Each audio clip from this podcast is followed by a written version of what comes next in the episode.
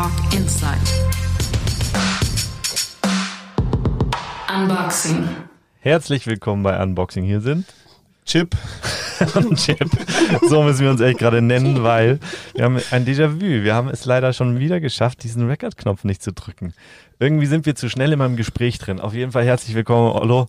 Oliver Schallner, sein sympathischer Spitzname Ollo ist heute bei uns zu Gast. Wir haben jetzt gerade schon mal so eine Viertelstunde miteinander gequatscht und es war wieder nicht aufgenommen. Und es war wieder richtig gut. Hallo erstmal. Servus, Ollo.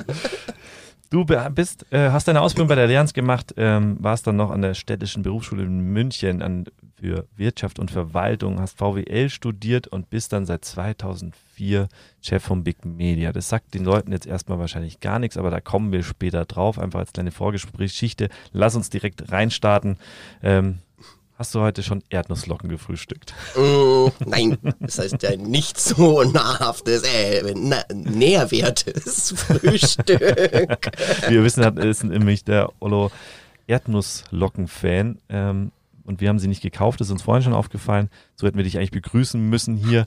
Ähm, aber jetzt mal so ohne Erdnusslocken, wie war so dein Morgen, wenn man sich so auf so einen Podcast vorbereitet oder den Podcast zum zweiten Mal anfängt? äh, was habe ich denn vorher dazu gesagt? Habt ihr mal zum Fenster rausgeschaut nach dem Aufstehen? Es ist ein wunderschöner Tag. Da denkt man erstmal nicht an den Podcast im ersten. Und da es ja auch mein erster Podcast ist, habe ich mir einfach gedacht, aufstehen, duschen, herfahren, schauen wir es uns mal an. Meine, meine Kritik, die würde ich trotzdem gerne nochmal äußern wollen. Weil ich habe vorher gesagt, ähm, bei den ersten Gästen war es noch so, der Chris hat gesagt, ah, im, im Briefing, der liebt Mandelmilch, wir müssen Mandelmilch kaufen, wir müssen uns gut vorbereiten, dass da gleich der Cappuccino mit Mandelmilch gemacht wird.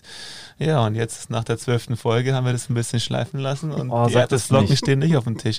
Ist aber, soll jetzt nicht ähm, den Wert schmälern, sondern ist einfach die Zeit und die Routine irgendwann mal. Mir ist aber es, so ich habe es echt einfach vergessen. Ich hatte die Erdnusslocken so sehr im Kopf. Das Deswegen, wäre auch gar nicht so gut gewesen, weil die knuspern ja so, da kann man sich dann auch nicht mehr richtig gut unterhalten. Du hast es die ganze Zeit auf dem Ohr, diese. das Das stimmt. stimmt.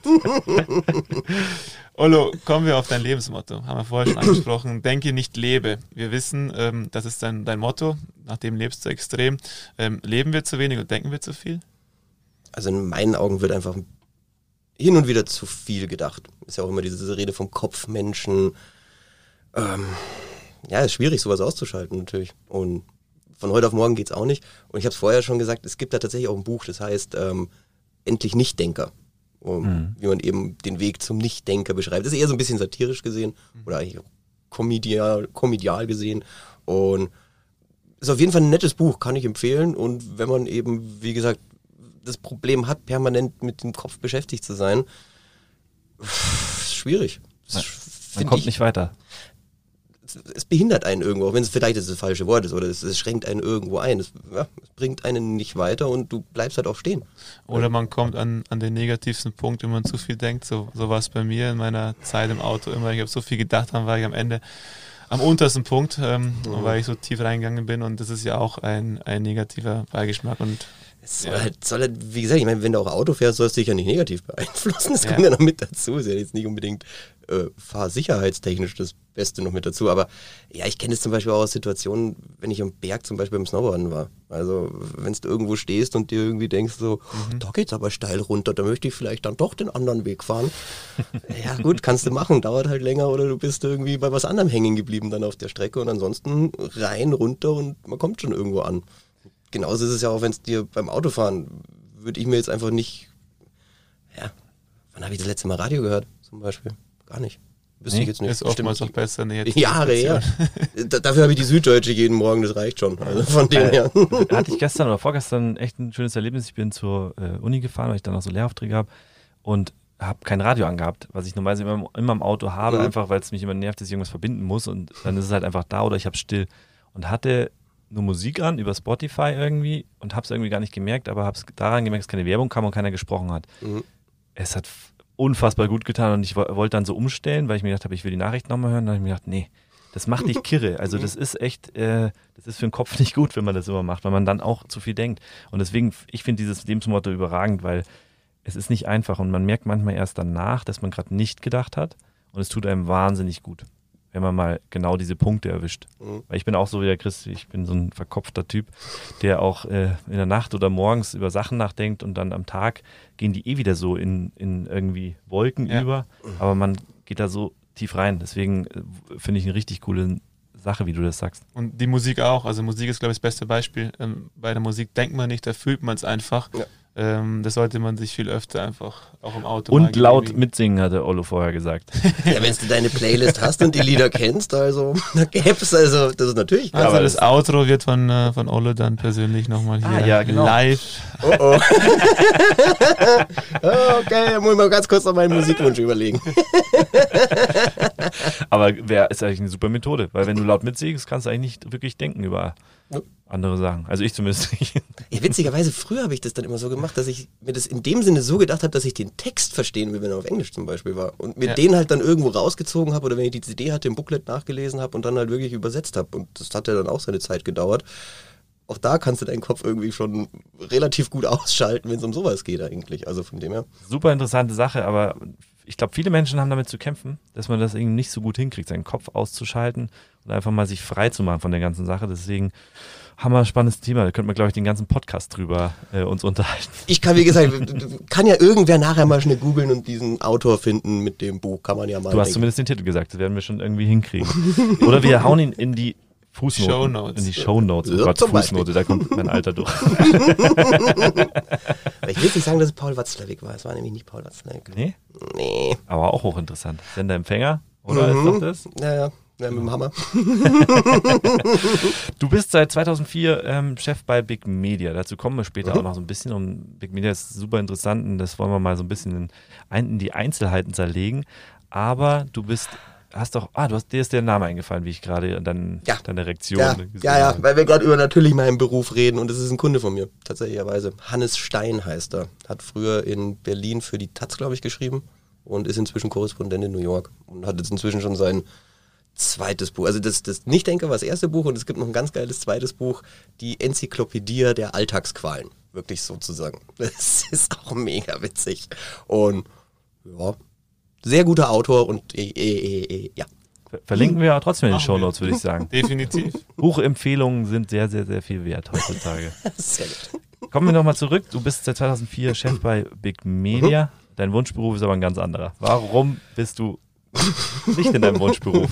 Oder was, was ist dein Wunschberuf? Nach meinem Wunschberuf gefragt, äh, habe ich mir erstmal gedacht, machst du es wie damals in der Schule und sagst Feuerwehrmann.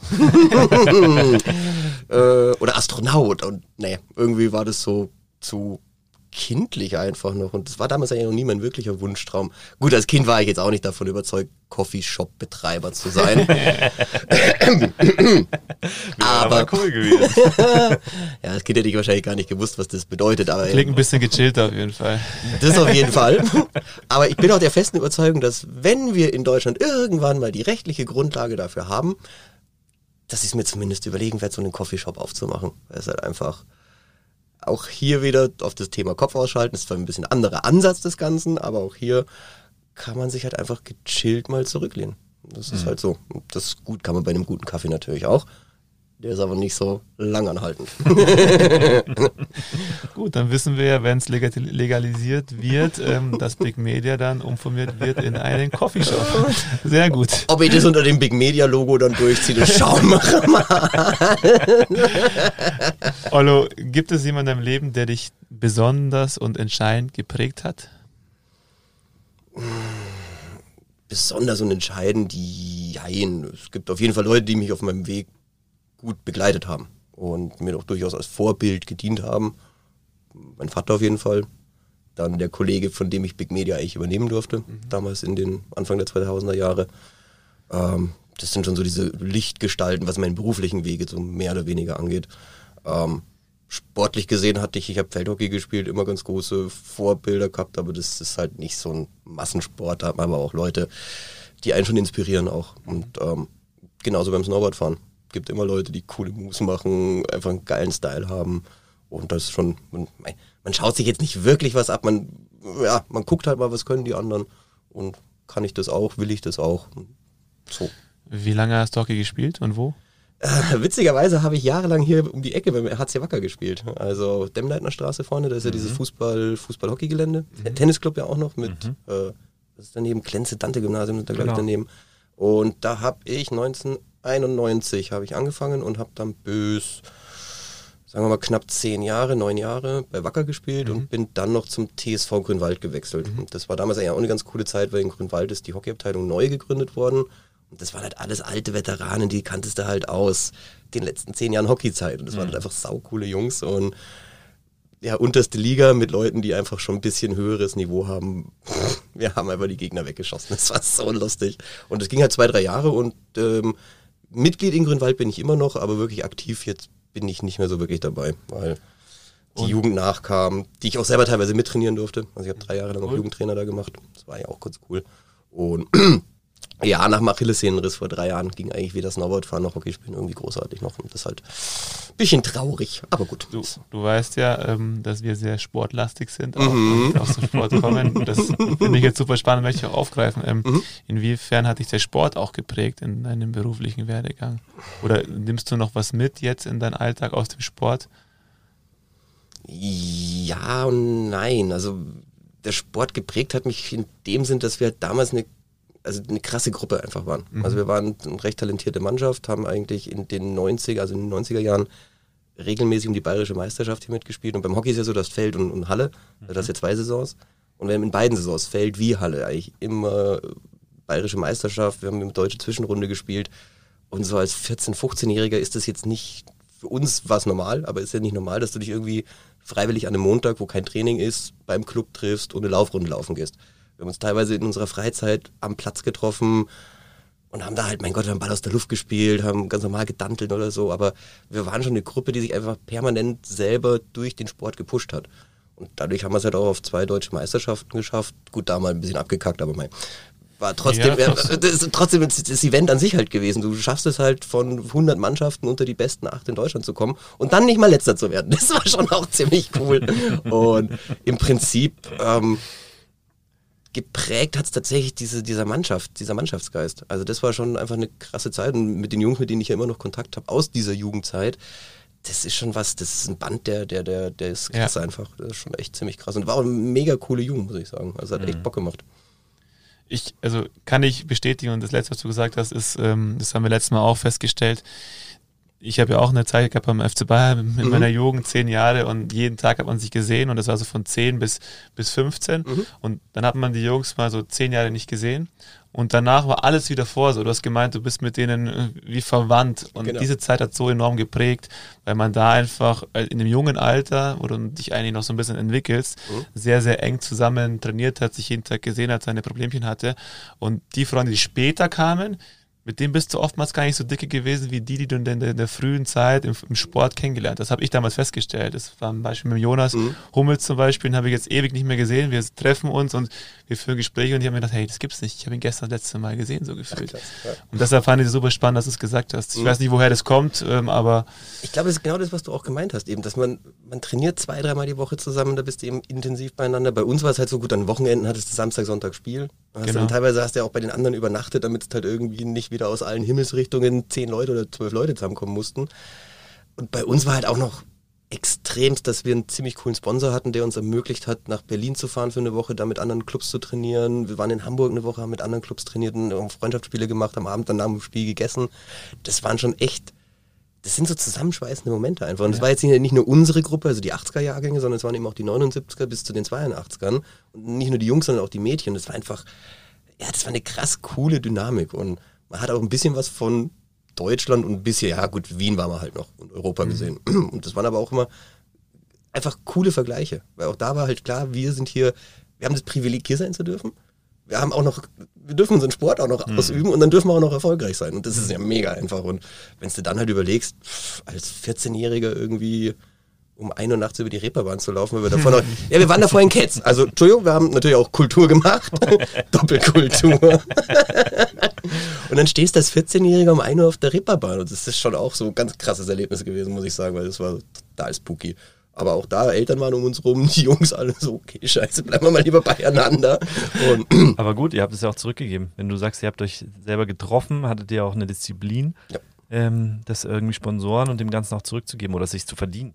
Und ich glaube, das ist so ein Punkt, der ist für einen Beruf auch ziemlich wichtig. Und du meintest ja, um jetzt zu einem anderen Thema wieder Mhm. zurückzukommen, weil das finde ich sehr, sehr spannend. Ähm, du hast von, also derjenige hat dich geprägt, von dem du Big Media übernommen hast. Mhm. Du hast ja, du bist seit 2004, äh, ist Big Media einfach dein Baby, soweit ich weiß.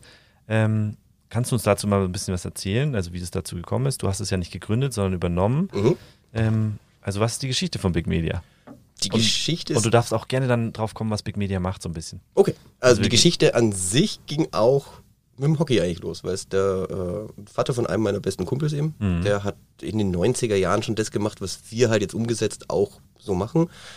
Äh, wo fängt man da an? Das, machen, das ist einfach sau viel, was wir machen. Also allgemein versuchen wir Existenzgründungsberatung und Künstlersozialkassenberatung für Medienschaffende anzubieten und da eben auch unsere Expertise abzugeben, was das angeht, das Berufliche.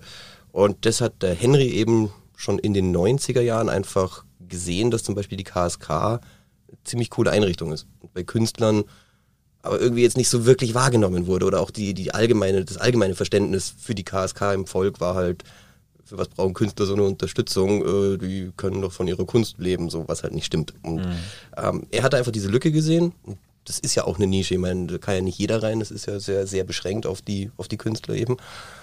Und hat daraus angefangen, einfach diese Beratung KSK zu machen, hat daraus dann auch angefangen halt, ist ja auch ein logischer Schritt, wenn es um die KSK geht, auch um Altersvorsorge zu reden, weil ja auch die Rente mit dabei ist und dann dieses Versicherungsthema mit, ein, äh, mit anzufließen, einfließen zu lassen. Und die Connection kam dann einfach, meine, ich habe 96 bei der Allianz Ausbildung zum Versicherungskaufmann angefangen, das wusste er natürlich auch. Und wo ich dann fertig war mit der Ausbildung, hat er mich halt gefragt, ob ich bei ihm im Laden einsteigen will.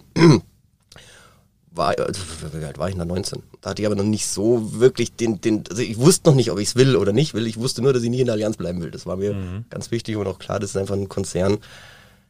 Bin dankbar für die Ausbildung, ist bestimmt auch ein toller Name, aber da drin zu arbeiten, da bist du einfach so ein Rädchen im Getriebe. Das ist jetzt nicht so das gewesen, was mich so wirklich fasziniert oder auch begeistert hat. Deswegen hat auch nur die zwei Jahre Schule, nochmal zwei Jahre Boss nachgeholt in der Zeit dann auch weiter mit ihm halt im Kontakt gewesen natürlich, aber halt auch da zeitintensiv war natürlich Lernen, da konntest du halt nicht anfangen zu arbeiten. Parallel dann auch im Studium, da habe ich dann schon mitbekommen, dass er ein bisschen gestruggelt ist, weil er selber so ein paar persönliche Probleme dann hatte.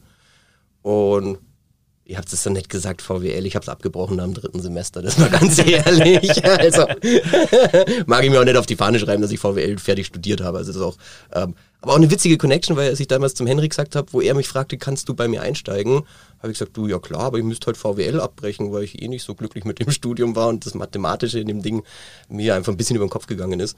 Und im dritten Semester fragte er mich dann, habe ich gesagt, ich breche ab, exmatrikuliere und fange bei dir zu arbeiten an. Und dann meinte er nur im Scherz, ja cool, ich habe damals in Frankfurt auch im dritten Semester abgebrochen, VWL, und hat dann eben auch sein, sein Versicherungsding durchgezogen. Und das war dann für mich eigentlich der Startschuss, das war 2004 eben, zu sagen, okay, ich probiere das jetzt halt einfach mal und dann Studium abgebrochen, bei ihm angefangen. Und es lief auch wahnsinnig gut am Anfang.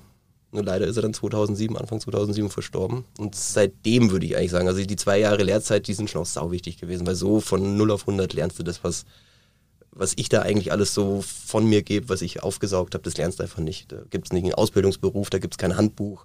Das ist halt einfach alles individuell. Da kommt jeder Künstler mit seinen eigenen Problemchen zu dir und du stehst halt da und musst versuchen, dem seine Probleme zu lösen. Also müssen tust du es nicht, ich mag es halt einfach. Ja. Und, ähm, das war dann so diese Grundüberlegung dahinter 2007, was mache ich denn? Jetzt ziehe ich das Ganze weiter alleine durch oder gehe ich wieder ins Hamsterrad der Allianz zurück? und da war eigentlich klar, dass ich auf keinen Fall zurückgehe und es halt aufs, auf die eigene Schulter versucht zu machen. Und ich habe damals aber auch schon sau viel Zuspruch von unseren ganzen Künstlern oder Kunden eben gekriegt, die gemeint haben, ja, ist ja jetzt scheiße, dass der Henry tot ist, aber was machst denn du jetzt? Du kannst uns doch jetzt nicht auch allein lassen. Und, ja, okay. Dann machen wir halt weiter und schau mal, was bei rauskommt. Und ja, inzwischen ist aus dem Ein-Mann-Spaßverein eigentlich äh, Unternehmen geworden mit inzwischen sechs regelmäßigen ähm, Mitstreitern, sagen wir es mal so. Angestellte kann man ja nicht sagen, sind ja nicht angestellt. Aber da sind wir langsam am Aufbauen und das geht auch langsam in eine Richtung, wo ich auch noch nicht weiß, was weiter hingehen wird. Aber wir haben gewisse Ideen, wir haben eine neue Location jetzt seit zwei Jahren, haben da in der neuen Location auch neue Pläne. Und da bin ich einfach sehr gespannt und auch sehr froh, dass ich mit den Leuten das eben durchziehen kann. Und von dem her, ja, schauen wir mal, dass es irgendwann eine Hockeymannschaft von der Größe her wird. Ich kann mich ja an unser erstes Gespräch erinnern, da hast du noch ganz ähm, stolz und lustig auch erzählt, wie der Hen Henry mhm. am Anfang durch Deutschland getourt ist, so mehr oder weniger, und ja. ein bisschen Vertrieb äh, betrieben hat. Mhm. Äh, vielleicht möchtest du da nochmal drauf eingehen und vielleicht auch nochmal auf die Veränderung, die jetzt durch deine Person ähm, zu Big Media gekommen ist. Ja, das war halt lustig, weil in der Zeit 99, bevor ich mit der Boss angefangen hatte und wo ich mit der Ausbildung auch schon fertig war, das waren so zwei, drei Monate, wo ich halt so ein bisschen in der Luft, Luft gehangen ist, jetzt falsch gesagt, ich wusste ja, was auf mich zukommt, mhm. aber wo ich halt einfach frei war, in Anführungsstrichen. Und in der Zeit hat er mich einfach durch Deutschland geschickt. Er hat mir damals einen Mietwagen zur Verfügung gestellt für sechs Wochen. Der Mietwagen war mit 10.000 Postkarten, die ich selber äh, quasi markiert habe. Also ich bin 10.000 Mal da gestanden, habe mit einem grünen Stift einen Punkt auf diese Karten gemacht und bin dann sechs Wochen lang durch Deutschland gefahren. Und das war halt, das waren dann auch krasse Erlebnisse mit, mit teilweise mit seinen Mitarbeitern, die auch wussten, wie man halt, was weiß ich, wenn wir nach Freiburg gefahren sind, war ich mit einem unterwegs, der halt sich da ein bisschen auskannte. Das war ja auch jetzt was, alleine in eine Stadt gehen und dann irgendwie Aushänge machen, hä, wie, was, keine Ahnung. Und das musstest du ja auch erstmal lernen. Du musst lernen, wo sind die Radiosender, wo sind die Kreativzentren, wo sind die Grafiker, wo sind die Kameraleute, wo sind aber auch blöd auch die, die öffentlich-rechtlichen Sender, die ja auch freie mit beschäftigen oder buchen. Und das waren dann so diese Lehr, die, die Lehr, die Lehrtage waren Baden-Baden auf jeden Fall, Freiburg unten ähm, mega krass war, wo wir nach Köln gefahren sind. Da waren wir auf der Popcom damals und ich hatte eine Vollakkreditierung 99 für diese Popcom. Nur weil ich eigentlich Flyer verteilen sollte. Das war total abgefahren. Und tagsüber sind wir dann über die Popcom gelaufen, haben Flyer verteilt und abends durftest du auf die fettesten Konzerte von den geilsten Hip-Hop-Größen gehen teilweise. Für Umme, weil du deine geile Karte dabei hattest. Und es war Arbeit für mich. Also es war schon echt, ähm, war schon sehr faszinierend. Und in der Zeit waren zum Beispiel zwei meiner besten Freunde eben da in Köln. Und nach Feierabend haben wir uns halt Maastricht jeden Tag angeschaut. Eine tolle Stadt, also hat tolle Hausboote zum Beispiel, kann, kann ich nur empfehlen. Also ihr habt, ihr habt äh, Flyer, Broschüren mit euren... Ähm, mit der, dem damals, also mit dem Angebot, was er halt genau. in seiner Firma hatte, aber das ist ja damals auch das gleiche gewesen. Es war auch KSK-Beratung, Existenzgründung. Ähm, die habe ich teilweise halt auf der Popcom in irgendwelchen Ständen verteilt. Hat funktioniert? Ja, also die Resonanz war schon krass. Und das ist auch teilweise im System immer noch so vermerkt, dass wenn es jetzt über einen stößt von damals, da steht halt als allererstes da Karte vom Ollo. Und das ah, ist halt von 99. Und die meinen, das ist halt jetzt auch schon 22 Jahre her. Das ist schon cool.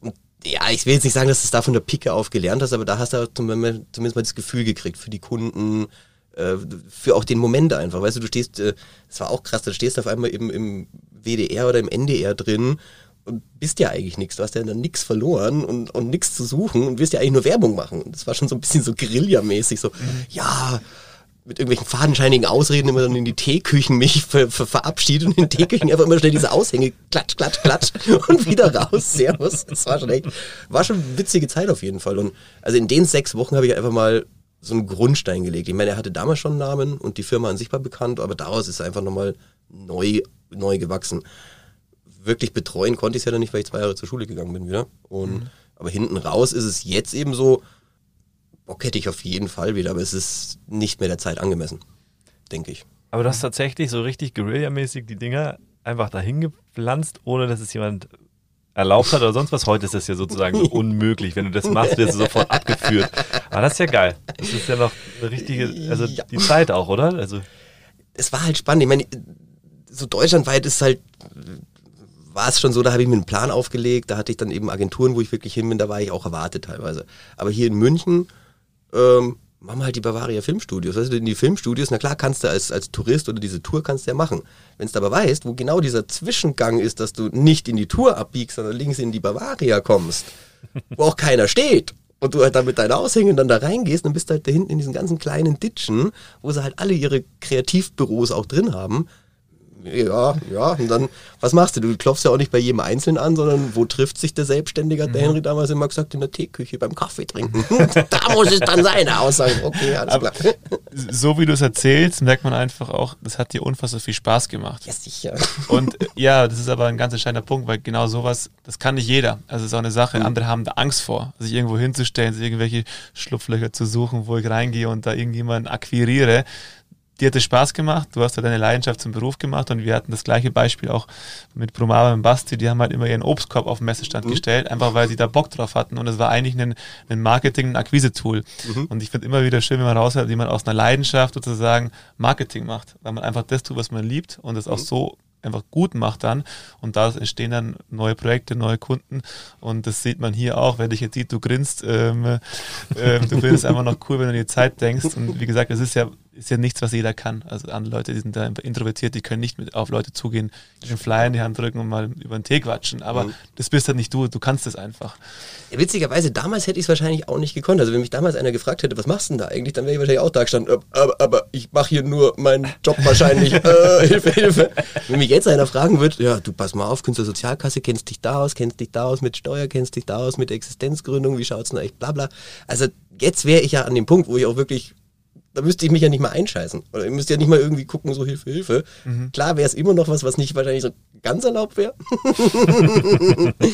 was es aber wahrscheinlich auch wieder spannend machen würde. Aber auch jetzt in der heutigen Zeit, gerade jetzt geht ja keiner mehr in Teeküchen oder auch damals, ich bin damals, damals an der HFF zum Beispiel, das war auch geil, in die HFF rein, einfach ans schwarze Brett Dinger gemacht und ähm, das geht ja auch heutzutage nicht mehr. Und von dem her muss man sich da halt neue Wege überlegen. Aber da sind wir auch auf einem ganz guten Weg, glaube ich, denke ich. Super spannend. Ich, ich stelle mir das auch so vor, dass du da reingerannt bist, hast schnell alles zugepflastert, bist wieder raus. Darf der NDR und der WDR das jetzt eigentlich hören? Oder ist es schon das verjährt? Also es ist verjährt, bestimmt. Mich würde es ja interessieren, ob tatsächlich vielleicht noch in irgendeiner Teeküche nach 20 Jahren immer noch so ein Ding hängen würde. Mich würde interessieren, wie die Leute reagiert haben, die dich dabei beobachtet haben. mhm. so, ja, was macht der denn da? Reingesprintet, hingepappt, wieder rausgesprintet. So ich hatte dafür wirklich eine Technik, weil diese Aushänge waren ja mit doppelseitigem Klebeband am Rücken gemacht. Und teilweise, wenn ich wusste, es musste schnell gehen, ich hatte nur so meine Popcorn-Tasche immer, dieses geile Ding zum Aufmachen links, rechts geschaut, aufgemacht, beim Rausreißen schon den ersten Kleber runter, beim Hinmachen zweiten runter, ups, und dann pam an die Wand und tschüss. Stell ich mir sau gut vor. Ey, es, hat schon, es hat schon echt Bock gemacht auch. Und wie gesagt, Ärger habe ich eigentlich nur ein einziges Mal gekriegt und das war auch wieder hier in München mhm. und zwar da, wo Eurosport in diesem Mediaworks drin ist, da an der Rosenheimer Straße. Mhm. Da, da, wo dieses Gebäude auch gerade komplett renoviert wird da habe ich halt in die Aufzüge einfach die Dinger reingeklatscht. Da habe ich irgendwie zwei Tage später Anruf gekriegt, das muss sofort raus. Dann kriegen wir Anzeige wegen. Aber so, okay. Na gut, das war aber auch das einzig Negative, muss ich sagen. Aber es zeigt doch so ein bisschen, dass man sich einfach was trauen muss. Also ich glaube, ich habe rausgehört, dass du jetzt nicht der Mut, also nicht so wie heute, ich kenne es ja auch von uns, dass man so mutig ist und sagt, dass ich weiß, ich kenne mich aus und ich mache das jetzt einfach, sondern dass man das halt einfach macht gar nicht weiß, was wird passieren. Nicht und, denken. Erstmal genau, machen. Ganz genau, den Mut, Mut dann zu haben, das ist echt cool. Ihr habt ja, gehen wir mal aufs, aufs vergangene Jahr, ihr habt ja viele Künstler, viele Selbstständige und so weiter. Mhm.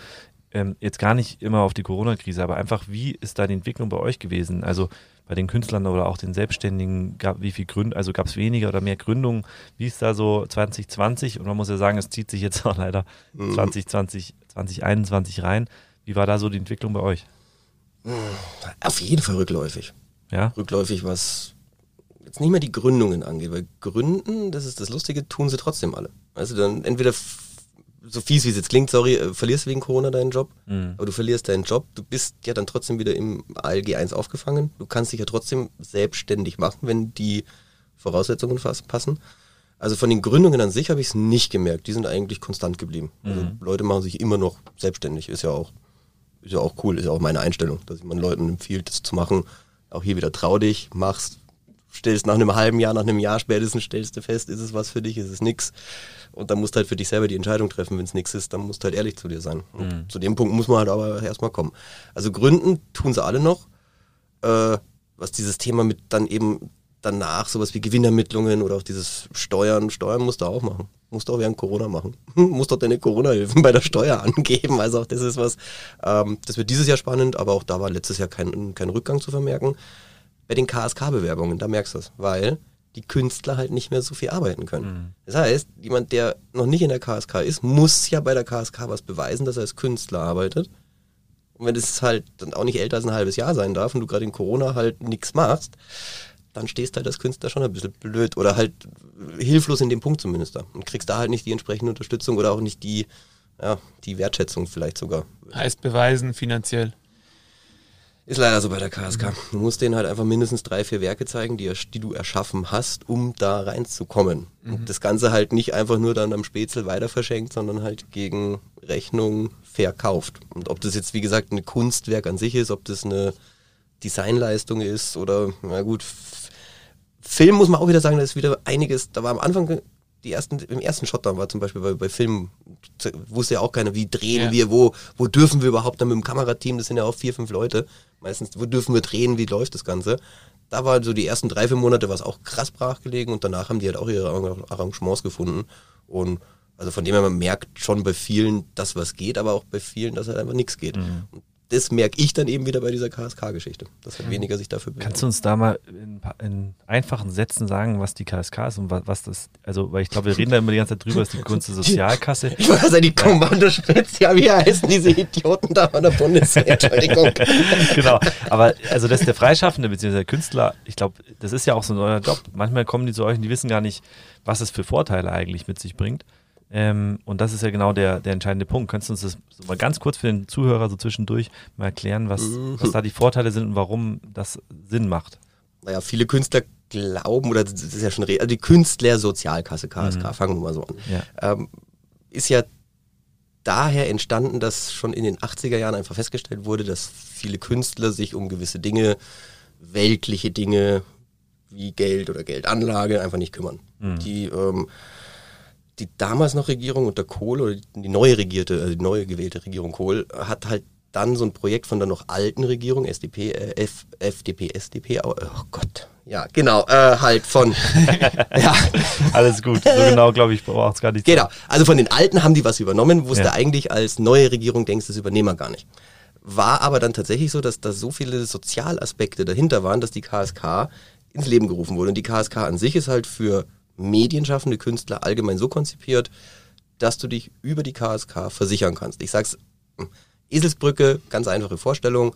Die KSK ist ein Arbeitgeber für selbstständige Künstler. In dem Sinne, dass er halt sich mit dir die Sozialbeiträge, Krankenpflege und Rentenversicherung teilt. Viele Künstler glauben jetzt immer, wenn ich in der KSK bin, bin ich einfach super günstig versichert. Was in einer gewissen Art und Weise stimmt. Du hast nicht mehr diese hohen Kosten für die Krankenpflegeversicherung und bist halt, wie gesagt, nochmal, das muss man unterstreichen, noch gesetzlich rentenversichert, was halt sonst nicht der Fall wäre. Ja. Ähm, das mit dem günstig ist halt immer so diese Sache, weil klar sagt man immer, ich bin der arme Künstler, aber es gibt natürlich auch Leute, die jetzt nicht nur am Existenzgründungsminimum rumkrebsen, sondern halt auch normal verdienen, sage ich jetzt mal.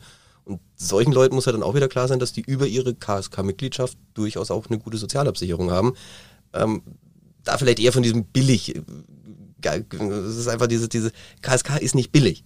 Die ist gut und das ist sinnvoll, aber es ist jetzt nicht das Argument, nur weil sie billig ist, da reinzugehen, sondern einfach, weil sie dir sehr viele Möglichkeiten gibt. Und eben zusätzlich zu dem, was ich jetzt schon gesagt habe, Krankenpflege, Rente, hast du halt noch so ein paar kleinere weitere Vorteile, die sich dann durch so eine Mitgliedschaft ergeben. Und das versuche ich den Leuten halt schon so weit zu erklären, dass es halt nicht nur unter dem Aspekt, scheiße, ich zahle 400 Euro Krankenversicherung, ich will jetzt da irgendwie für 100 Euro Krankenversicherung rein. Damit kommen die Leute. Das ist aber auch so dieser, dieser Grundgedanke oder das, das Allgemeine, was jeder über die KSK denkt. Und es stimmt ja auch in einer gewissen Art und Weise. Nur vielleicht wird es halt dann nicht 100 Euro, sondern 200 Euro teurer, aber du hast ja trotzdem so ein Gesamtpaket.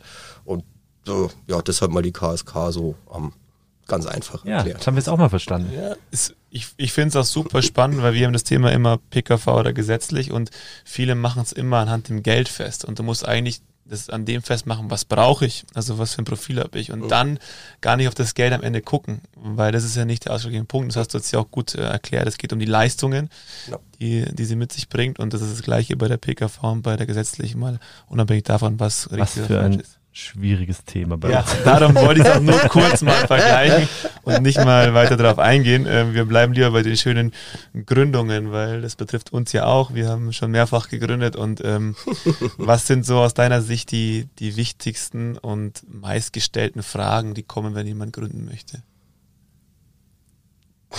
Ja. sind viele Fragen, wenn man gründen will, ich weiß, aber was, was wird dir am meisten gestellt?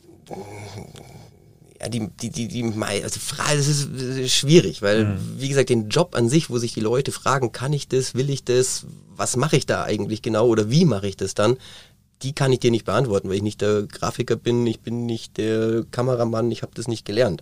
Ich kann dir halt immer nur diesen Rahmen für das Ganze bieten. Ich kann dir erklären, du musst, wenn du dich selbstständig machst, eine Steuernummer haben. Du musst dich beim Finanzamt melden.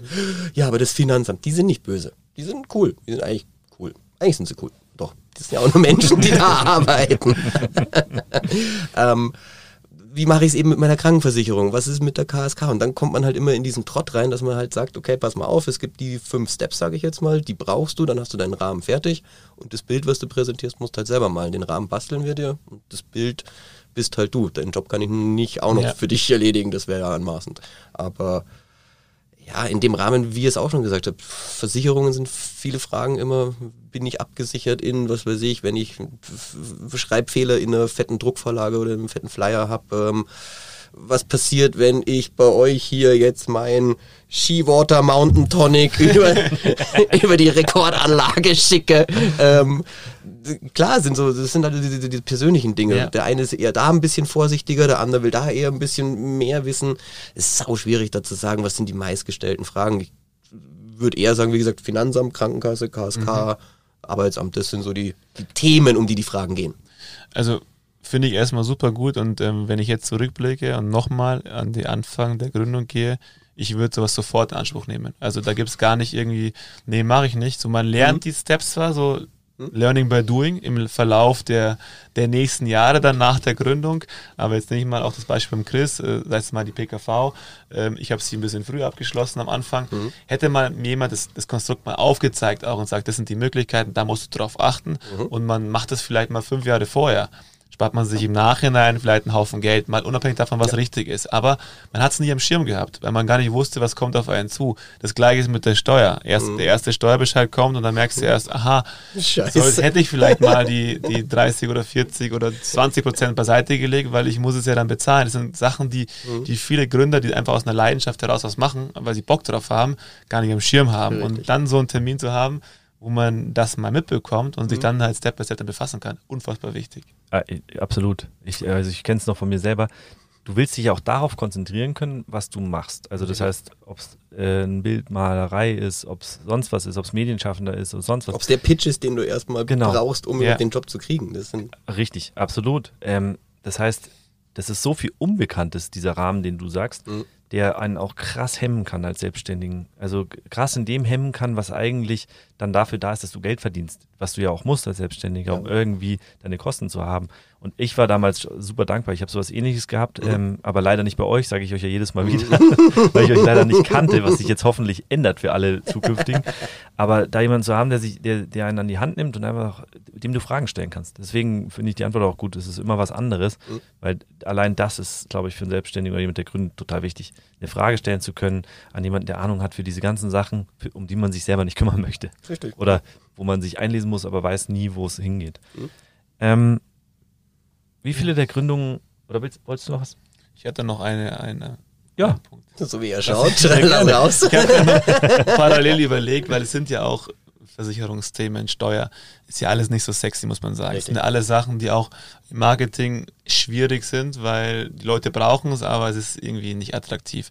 Was ihr aber geschaffen habt, durch euren Verein auch, mhm. eine Gemeinschaft zu bilden, dass es nicht so, also ich gehe nicht zu euch zum Termin und weiß, der will mir jetzt was verkaufen so, sondern ich komme dahin, das ist cool, das ist eine Gemeinschaft und die wollen mir helfen und mal wenn nicht, dann ist es halt nicht so. Das Gefühl habe ich mhm. und das finde ich auch ähm, cool als Gründer, weil wenn ich zur Allianz gehe oder was weiß ich woanders ah, ja. bin, dann weiß ich immer gleich, okay, ich, ich schließe da was ab, ähm, ist alles mega clean, der Prozess ist klar definiert. Bei euch hat man so das Gefühl, so erst guckt ihr euch den Menschen an, was braucht er wirklich und nur das, was er braucht, wird ihm auch gegeben. So.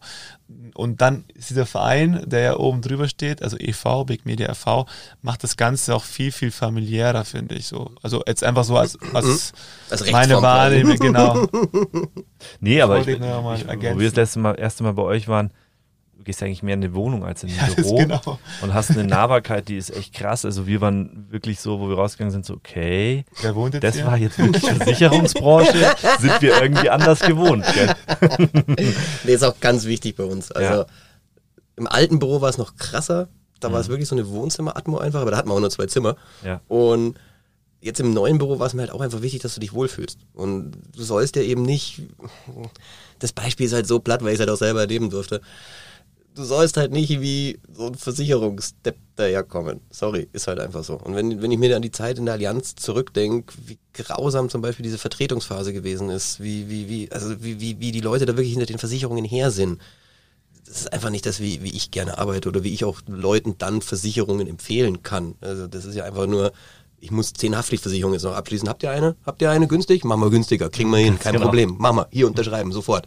Das ist ja nicht der Ansatz, weil, das, wie gesagt, das hat, mir, das hat mir meine Ausbildung, glaube ich, ein bisschen versaut, was das Also- angeht. Da muss man auch sagen, wir arbeiten ja auch mit der Allianz zusammen in diversen Bereichen und es gibt Sachen, da braucht man es einfach und da finde ich es auch super gut und auch diese, diese Größe, wenn man sich einfach aufgehoben fühlt. Ich sage aus Sicht der Gründung, jetzt in der Anfangsphase ist es oftmals dann vielleicht schöner, dahin zu gehen, zu sagen, okay, ich bekomme erstmal eine Beratung, die wirklich, äh, ja, einfach mal unvoreingenommen. Das macht natürlich der Versicherungsvertreter auch, aber man weiß ja, wenn man da hinkommt an den Tisch, man hat den Anzug und man hat das Gefühl so, okay, ich muss jetzt hier rausgehen und was abschließen. Das Gefühl Das hatten wir bei euch nicht. Es ist erstmal ein Gespräch unter Freunden so. Und ich glaube, das zeichnet euch auch aus und es passt auch zur Branche. In anderen Branchen ist es vielleicht nicht so. Da brauche ich vielleicht doch den anderen Rahmen. Ist so meine persönliche Empfindung. Mhm. Aber da muss man auch sagen, nicht alles ist da jetzt auch so schlecht an der Allianz. Das kam jetzt so rüber. Nee, nee, das will ich ja nicht sagen. Aber ähm, allgemein ist es einfach so, einen Gerling-Konzern, wenn du für so einen Ja. Großkonzern einfach arbeitest, dann ist es einfach eine ganz andere Arbeitseinstellung. Ja. Oder auch so, so, so ein, ich will diese Worte, das ist ein Druck. Du hast einfach Druck von oben. Sei es irgendwie, du musst zehn Anträge in einer Stunde Ja. eintragen oder du musst irgendwie fünf Unterschriften in der Woche einkassieren.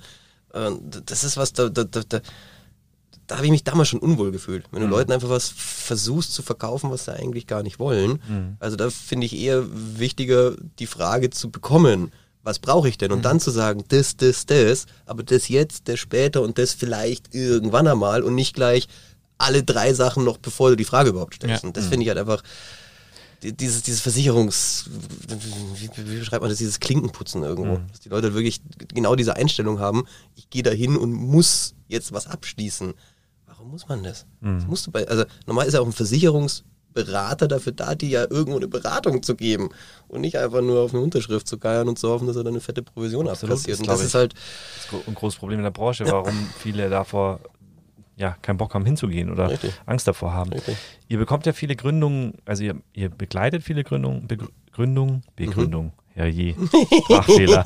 ähm, aber kriegt ihr auch mit, was so aus den Gründungen wird? Also so nach einem halben Jahr oder Jahr kriegt ihr sowas mit? Ja, also mein fieser Spruch ist immer, wenn es nach zwei Jahren nichts mehr von den Leuten hörst, dann scheint es gut zu laufen. und das ist wirklich so. Ja? Ähm, ja, und das ist aber auch, das ist so ein bisschen meine Erfahrung auch. Wenn du gerade im ersten halben Jahr, wo es auch um diesen Gründungszuschuss zum Beispiel geht, da sind die ersten, da sind die wichtigsten Fragen. Da bist du gerade frisch in der Selbstständigkeit. Klar kannst du deine ersten zwei, drei Jobs, die es von Festanstellung vorher oder jetzt aus der Uni noch irgendwie dir besorgt mitgenommen hast, die Jobs hast du ja irgendwo. Und dieses Drumherum eben. Und da kommen die meisten Fragen auf einen zu. Und da helfen wir eben auch, dich auf den Weg zu bringen. Blödes Thema ist zum Beispiel Umsatzsteuer. Weißt du, wenn du da anfängst, Umsatzsteuer zu nehmen, dann bist du verpflichtet, das einmal im Monat oder alle Quartal einmal dem Finanzamt mitzuteilen, auf welche Art und Weise auch immer. Ich meine, Buschtrommeln geht nicht mehr, Papier nehmen die auch keins mehr, also muss man es elektronisch machen. Und das sind halt so Dinge, die Leute dann da bei der Hand zu nehmen und zu sagen, das ist mega easy, du musst da fünf Sachen eintragen, da zehn Sachen eintragen, mach's einfach und wenn es nicht auf Absenden drückst, dann machst du auch nichts falsch und es kann nichts passieren. So, ja, okay, ja, dann probieren wir das halt mal. Ja, macht's es einfach. Traut euch auch sowas und fragt's uns und dann können wir da auch genau eben Das helfen. Schöne, das steht auch auf eurer Webseite, glaube ich, dass ihr unglaublich gerne Formulare ausfüllt. So das Gegenteil von uns, glaube ich. Naja, wenn es einfach jetzt nach, äh, wie viel sind es jetzt, 16 Jahren, 17 Jahren, jedes Formular halt täglich gesehen hast. Also ich habe früher, oder ich stehe immer noch dazu, ich mache dir jeden Antrag auch um 4 Uhr in der Nacht an der Bar, nachdem wir aber uns erstmal eine Runde kurze reingehaut haben. Und Das jede falsche Frage trinke ich ein und bei jeder richtigen musst du eintrinken. Ich muss dann Gestik und Mimik dabei noch beschreiben, damit der Zuhörer merkt, wie Ollo sich gerade, er hat die Arme verschränkt, hat uns, hat die Augen klein gemacht und hat uns fokussiert dabei. Ich will nur mal wieder gescheit einen Zapfen. Also ich glaub's dir. Das war, da kam der Vertriebler durch. Also wir würden gern mitgehen. Nur an Ja, der sehr Stelle. gerne. Sehr gerne. Ollo, gibt es eine Gründung, wo du sagst, ähm, über die kannst du uns erzählen, die irgendwie auch medial irgendwie in Außen getragen wurde, die du mit begleitet hast? Irgendwas Besonderes oder was dich glücklich gemacht hat? Glücklich macht dir wahrscheinlich alles, was irgendwie funktioniert. Ich weiß auch, was du raus willst. Ja. Ganz kleine Randstory, das war so eine Designerin, die sich eben auch über uns selbstständig gemacht hat und wo ich mit ihr dann ihre KSK-Unterlagen durchgeschaut habe, ihre Rechnungen gesehen habe. Und dann hat die halt einfach Dildos designt. Das war schon echt ziemlich lustig. Und im selben Atemzug ist sie dann damals auf dieser Gott, wie heißt denn diese groß, größte Erotikmesse in die Venus, die Venus in Berlin. Ist ja ein richtig großes Ding. Und da war sie mega stolz drauf, dass sie ihre Dildos da präsentieren kann. Also das fand ich schon eine ziemlich coole Story eigentlich und hat ja, ist ja auch erfolgsgeprägt gewesen. Ich meine, auch sowas ist ja ein Job und wenn du Spaß an sowas hast, von mir aus ist in Ordnung. Ähm, und dann eine zweite, und das war, naja, Gründung kann man jetzt nicht wirklich sagen. Ähm, das war auch eine alleinerziehende Mutter, die einfach bei einem großen Fernsehsender hier in München gearbeitet hat und sehr, sehr begeisterte Reiserin auch gewesen ist und mit dem Sohn halt nicht mehr so viel reisen konnte, aber trotzdem noch gerne reisen wollte und sich dann irgendwann die Frage gestellt hat, was will ich eigentlich? Und dann haben wir halt auch so ein bisschen geschwatzt, wir hatten wegen Steuern auch wegen KSK zu tun. Ähm, halt ihre Grundidee war halt die, sie würde gerne mit ihrem Sohn, bevor er in die Schule geht, ein Jahr lang auf Weltreise gehen mega geile Idee. Sau krass. Und wie, wie, wie, wie stellst du dir das vor mit einem vier-, fünfjährigen? Das weiß ich eigentlich auch alles nicht so genau, aber im Prinzip, das will ich einfach machen und dem Maxi tut es bestimmt auch gut. Und im Prinzip haben die es dann eben entschlossen, dann auf Weltreise zu gehen und aus dem einen Jahr sind zwei Jahre geworden. Der Kleine ist, glaube ich, also der ist jetzt sieben inzwischen. Und ich war einfach so ist, ach, du wärst gerne mitgereist. Ja, mitgereist, weiß ich nicht, ob das so das Ding gewesen wäre. Aber was der einfach erleben durfte, als, als, als, als ja. so kleines Kind auf Bali surfen zu lernen, als Vier-, Fünfjähriger, ey, da hast du dein Leben lang keine Angst vor dem Wasser. Weißt mhm. du, so gesehen. Der durfte, Entschuldigung, Janina, der Arsch, der durfte mit Tony Hawk zusammen skaten in Kalifornien. Alter, was geht denn? das ist so unverschämt. Und wenn du sowas eben raus, oder oder auch ganz krass war die Story, wo sie in der Mongolei waren einfach und da einfach durch die Steppe geritten sind, eben mit so einem Mongolenstamm. Das sind schon auch krasse Erlebnisse einfach, wo ich mir wirklich denke, der Kleine hat's gut und die Mutter macht halt einfach das, auf was sie Bock hat und zieht da ihren Kleinen halt mit. Ob das jetzt wieder positiv oder negativ ist, ja. da hat sie auch viel Kritik gekriegt dafür. Aber ich muss sagen, sowas begeistert einen schon. Ich, also ich wollte eigentlich auf die große Gründergeschichte raus, aber das, was du gesagt hast, zeigt eigentlich auch eure Philosophie und wie du oder ihr arbeitet, mhm. ähm, weil du hast jetzt die Geschichten erzählt, wo Menschen einfach das machen, wo sie Bock drauf haben, unabhängig vom Finanziellen erstmal. Mhm. Und das ist ja auch, da sieht man einfach, Big Media ähm, ist dafür für jeden einfach äh, der richtige Platz. So. Also es muss nicht immer die Big Story sein, es mhm. geht einfach darum, Menschen einfach zu helfen in allen Belangen und das hast du gerade, glaube ich, ganz gut gezeigt, indem du... Aber wenn es um mediales Echo geht, sie war auch zweimal bei Markus Lanz zum Beispiel. Also ja. da kann man dann die, die Kurve noch kriegen, wenn es darum geht. Aber Wollt ihr auch nochmal hören, dann passt es ja. Schon der zweite, der bei uns ist, der bei Markus Lanz Stimmt. Ich war da nie, also sie so, war zweimal so, da, aber, aber Sag niemals nie. Genau, nach, nach heute. Ich weiß nicht, ob ich sowas, also auf die Frage, weil du jetzt meinst, wegen der Gründerstory, also ich wüsste nicht, ob es die Gründerstory in dem nee, Sinne so, so verwertet gibt. Das war das viel schöner, was du gerade gesagt hast. gar nicht so. Weil man, genau. man auch gemerkt hat, wie du jemanden, also du weißt Bescheid, wie ihre Reise läuft. Da musste mir mal ein Versicherungsvertreter zeigen, der äh, diese Reise, also das mitbekommen hat, weil er mhm. sich darum dafür interessiert. Also das zeigt komplett, wie ihr arbeitet. 2021, ähm, was steht euch bevor? Was sind so Veränderungen, auf die ihr euch vorbereiten müsst oder wo ihr seht, denkt, äh, ja, das wird sich in dieser Branche einfach bei uns verändern? Es läuft vieles digitaler, mhm. was ich ziemlich schade finde eigentlich. Weil ich habe es eigentlich schon gemocht, so in der Zeit, wo es halt noch normal war, dass du halt einfach deine fünf bis zehn Termine am Tag gehabt hast, einfach wirklich die Interaktion, jemanden direkt vor dir sitzen zu haben, mit dem einfach auch sprechen zu können. Das geht im Zoom-Meeting schon auch irgendwo, aber da, da hast du einfach schon eine Distanz. Da ist einfach die Distanz schon gegeben. Und das fände ich eigentlich schon wieder schön. Irgendwie, dass man auch ohne Maske vor allem, weil auch mit Maske ist wieder kacke, da siehst du die ganze Mimik nicht von einem, auch da geht wieder so viel verloren. Ähm, ja, 2021 wieder Back to the Roots. Einfach wieder, aber ich glaube, das wünscht sich jeder. 2022. Aber ich habe ja das Bild im Kopf, ähm, unser Kickoff, wir in Zoom und wir schauen so in euer Wohnzimmer und alle hocken so verteilt ähm, am Boden.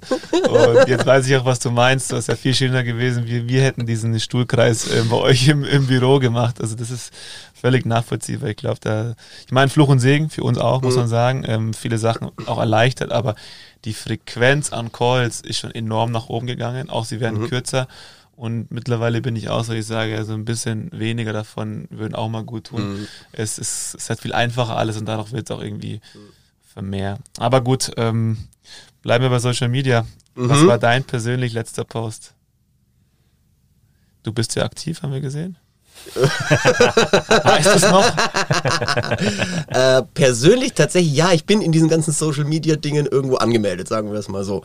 Ich bin aber jetzt nicht so mega aktiv drin in dem Ganzen, aber es ist vielleicht auch ein bisschen dem geschuldet, dass ich vor zehn Jahren bei Facebook einfach ein bisschen zu heftig mein gesamtes Leben breitgetreten habe, sagen wir es vielleicht mal vorsichtig so. Interessiert dann vielleicht doch nicht jeden, wenn du am Mittwoch um 9 Uhr am Berg stehst und andere halt arbeiten müssen. Das waren so Dinge. Oder wenn du dir um 12 Uhr halt deine Weißbierhalbe nahe fährst am Donnerstag halt und auch sagst, geil, ich bin jetzt schon im Wochenende, es ist Donnerstagmittag. Das war vielleicht mein Fehler damals. Und ich hatte damals schon mit vielen Leuten, mit denen ich beruflich zu tun hatte, einfach auf Facebook zu tun, weil es halt auch eine Plattform ist, wo man gut kommunizieren kann ja eigentlich. Auch wenn man viel unterwegs ist zum Beispiel. Und aus der Zeit heraus, wie gesagt, da habe ich täglich irgendwelche Bilder vom Berg gepostet und das hat es dann mir ein bisschen verhagelt und seitdem bin ich auch nicht mehr ganz so aktiv, ehrlich gesagt. Ich glaube, mein letzter ak- aktiver Post ist irgendwie mal ein Musikvideo vor zwei Monaten gewesen, das ich ganz cool fand. Also von dem her, ähm, naja, also da muss ich schon sagen, da, da trenne ich aber auch das, was meinen Beruf angeht und das, was mich persönlich halt quasi angeht. Also da als Oliver Schallner mag ich einfach nicht mehr wirklich so in diesen ganzen Medien wahrgenommen werden. Mir ist aber auch klar, dass ich es als Oliver Schallner übers Big Media einfach auch wieder sein muss. Und Ja. da bin ich selber, das könnte bei mir vielleicht so für 21 mal auf dem Plan stehen, da wieder ein bisschen aktiver. Ja, wir haben dich erst letztens gesehen in dem Video auf Facebook und Instagram, wo du Big Media erklärst. Ich weiß. Da, Und der Abschlusssatz, den, ah, wie geht der nochmal? Wir machen Freischaffende frei. äh, wir machen frei selbstständig oder wir machen Selbstständige frei. Der, den fand ich gut. und was geil ist, du sitzt da so ein bisschen wie, also unglaublich sympathisch, das ist, mich erinnert, das kennt ihr die Sendung früher, wo die Kinder äh, Sachen erklärt haben. Ja. Dingsbums, nee. Ja, ja, ja, ja, ja. Doch, doch. Dingsda. Dingsda Dingsda, ja, genau. Und ohne Scheiß, das hat mich ein bisschen daran erinnert, das ist unglaublich sympathisch. Ich habe mir gedacht, geil, wie er da am Tisch sitzt und äh, Big Media erklärt. Hammer. An der Stelle haben wir ein kleines Geschenk für dich. Was geschenkt. Wir haben, es ist im Grunde kein Geschenk. Wir haben eine Box, wo wir immer was reinlegen, um einfach ähm, so einen Moment kein zu Geschenk. sehen. Nee, ist kein Geschenk. Ist einfach was drin. Er klopft drauf. Du darfst dann beschreiben, was du siehst. Okay, ich habe eine blaue Box in der Hand. Wir haben lange überlegt und ich Ich erkläre nehme dir jetzt auch. den Deckel von ihr. Und dann wie? Oh. Sie ist leer. Aber ich sehe einen Hinweis. Ein Hinweis ist gegeben. O grillt ist. Ei, ei, ei, ei, ei. Es tut mir leid, das Foto mussten wir da reintun, weil für mich war das Geil. Ollo, wie er leibt und lebt. Also als das, äh, du kannst es ja mal kurz beschreiben, was, was du da gerade siehst. Und, äh, Okay, ja. Ähm, es handelt sich um eine Fotoaufnahme.